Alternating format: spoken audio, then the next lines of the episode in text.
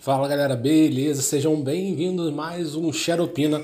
Hoje, dia 3 de abril, e hoje eu tô aqui para conversar com vocês sobre o cadastro obrigatório que o Ministério da Saúde entregou para todos os profissionais da saúde. Ontem, dia 2, quando o Ministério da Saúde vinculou a portaria 639, foi uma confusão generalizada. Várias e várias pessoas começaram a pipocar, quicar, pensando que seriam obrigados a fazer um curso de capacitação para trabalhar dentro dos centros de tratamento dos pacientes com Covid, que teria que sair entubando, aspirando e tratando os pacientes sem o menor condições, sem o menor preparo. Calma, não é nada disso. Primeira coisa que a gente precisa entender, primeira coisa que eu quero conversar com vocês é: eu fiz o cadastro e já fiz o curso, já fiz a capacitação.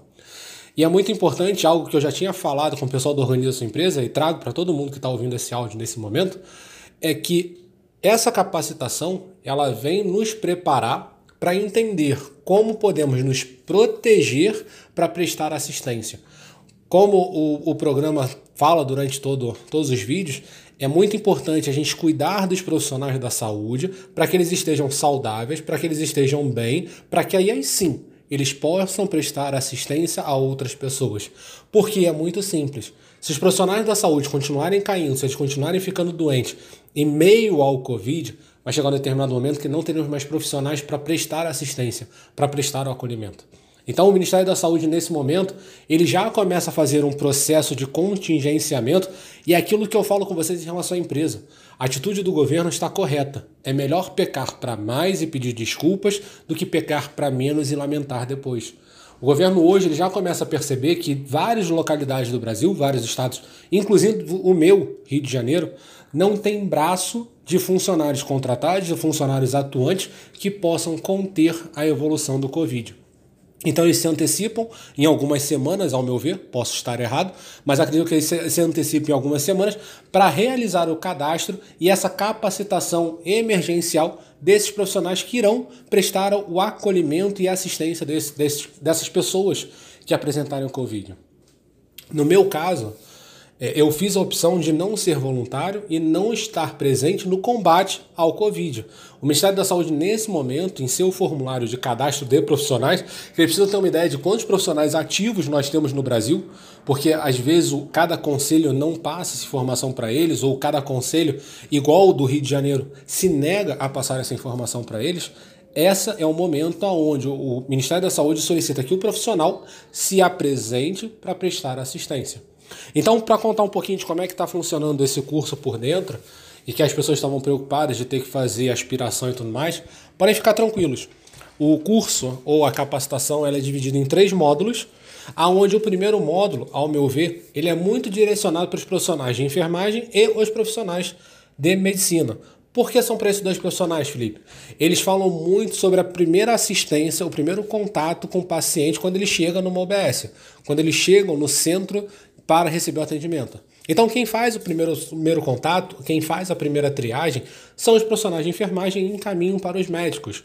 Então, ali, eles explicam que no caso do paciente apresentarem sintomas como febre, tosse, é, frequência cardíaca elevada, pressão arterial elevada, qualquer variação que possa levar a suspeita para o Covid, que deve ser entregue uma máscara para ele e o profissional precisa estar trabalhando de máscara. E daí por diante ele vai citando quais são as precauções que precisa ser tomada no processo de transferência, para qual sala esse paciente vai ser transferido, quais são as, a, a parte burocrática que precisa ser preenchida, quais são os checklists que precisam ser respeitados. Então, na, na primeira parte, no primeiro módulo, eles trazem as diretrizes para que nós, profissionais, possamos compreender o que é realizado no processo de triagem desse paciente. E qual é a intenção do primeiro módulo? Acelerar a separação dos pacientes que realmente possuem casos de Covid daqueles pacientes que possuem outros casos. A intenção do, do Ministério da Saúde com esse módulo é auxiliar os profissionais que não estão, hoje, são enfermeiros e médicos, atuantes que não estão dentro do processo, que não estão vinculados ao combate da Covid, ter uma noção de como vai funcionar. É como se fosse um rounding do, dos médicos e dos enfermeiros, e ali eles pontuam: olha, o paciente chegou, apresentou essa, essa e essa comorbidade, você vai trazer para esse lado. Ele chegou aqui, estando bem, só com um pouco de coriza e tudo mais, você vai mandar para casa, isolamento de 14 dias e observação do, do quadro. Esse é o primeiro módulo. Assistência primária ao paciente que possa vir a chegar com Covid. No segundo módulo, ele já cita quais são as precauções para os profissionais que estiverem no contato direto com esses pacientes. Utilização de capote, utilização de máscara, utilização de óculos, luva. Então ele explica exatamente qual o procedimento para colocar a roupa do CTI, para tirar a roupa do CTI. Ele dá uma orientação muito maior para quem vai estar ali no, no contato direto com esses pacientes, como podem se proteger. E essa para mim é uma informação de extrema relevância, inclusive para nós que te, podemos vir a ter pacientes que venham apresentar sintomas do Covid. É o tipo de informação que, para quem ainda está fazendo atendimento ao público, tem a necessidade de saber como pode se proteger e como é que pode proteger ao próximo. Porque é muito importante a gente lembrar de um, um pequeno detalhe. Várias pessoas podem vir apresentar sintomatologia, várias pessoas podem vir desenvolver a Covid. Várias pessoas podem não apresentar nada. Várias pessoas podem ser portadores e simplesmente estar transmitindo.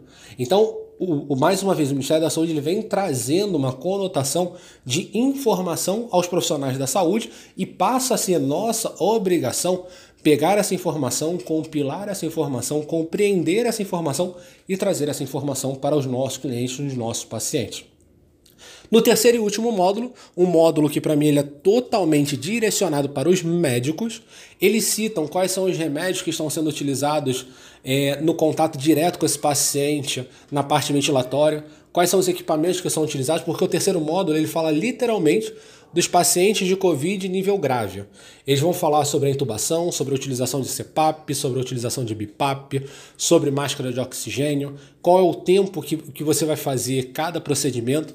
E ele fala o tempo todo que quem vai realizar esses procedimentos são os médicos mais preparados. O único momento que eles falam, no meu caso da fisioterapia, é que eles citam que na hora da intubação, o fisioterapeuta ele está próximo do ambiente, desde que ele esteja preparado e aparamentado para tal procedimento e ele se sinta apto para isso, ele faz parte do corpo que vai estar entubando esse paciente para fazer a, o encaixe ao ventilador. Mas se o profissional não se sentir apto, o vídeo deixa bem claro que ele não estará naquela função. Por que, que eu estou enfatizando essa questão? Ninguém será forçado a fazer algo que não sabe. A gente não está brincando com boneco, a gente está brincando com vidas. Então fica muito claro nesse momento que a intenção, mais uma vez, do Ministério da Saúde é auxiliar e capacitar aqueles que realmente entendem que vão para a linha de frente, para aqueles que realmente já começaram a compreender que irão trabalhar dentro do, dos hospitais de campanha, dentro dos hospitais, dentro das UBS. Alguém está sendo obrigado nesse momento? Não, Mandetta falou ontem na coletiva. Nesse momento, a única obrigatoriedade que o brasileiro tem é em realizar o preenchimento do cadastro. Fora isso, não existe obrigatoriedade de convocação momentânea. Pode acontecer num determinado momento em que a doença venha a elevar, que os quadros venham a piorar e que tenha-se a necessidade de mais profissionais, aí sim a convocação venha a ser compulsória e obrigatória. Mas agora não é obrigatório, é o direito de cada um, direito preservado, aonde cada um vai saber se vai ou não vai. E a pergunta é clara: você está disposto nesse momento a combater a Covid? Bom, eu espero sinceramente que esse áudio tenha auxiliado, tenha tra traga um pouco de calma, um pouco de tranquilidade para as pessoas que estavam em dúvida e tenham a certeza. Eu saio de lá me sentindo mais capacitado em relação às dúvidas que eu tinha com a, o contato com as pessoas e o que precisava ser feito. E hoje eu me sinto mais preparado para orientar meus pacientes, meus clientes meus amigos sobre o que, que eles devem ou não fazer quando sair na rua e quando estiver em contato com outras pessoas. Eu consegui tirar dali informações valiosas de quais são os quadros que são mais agressivos e quem são as pessoas que realmente são os quadros de risco nessa situação toda. E eu espero sinceramente que você, que está me ouvindo, que ainda não participou pela capacitação porque o servidor está muito ruim, que no momento que você comece o processo, você perceba que é muito mais visando preparar todos do que tentar nos obrigar a fazer algo que a gente não sabe. Beijo no coração, forte abraço, vamos para cima porque o jogo está só começando e a gente se encontra no próximo áudio.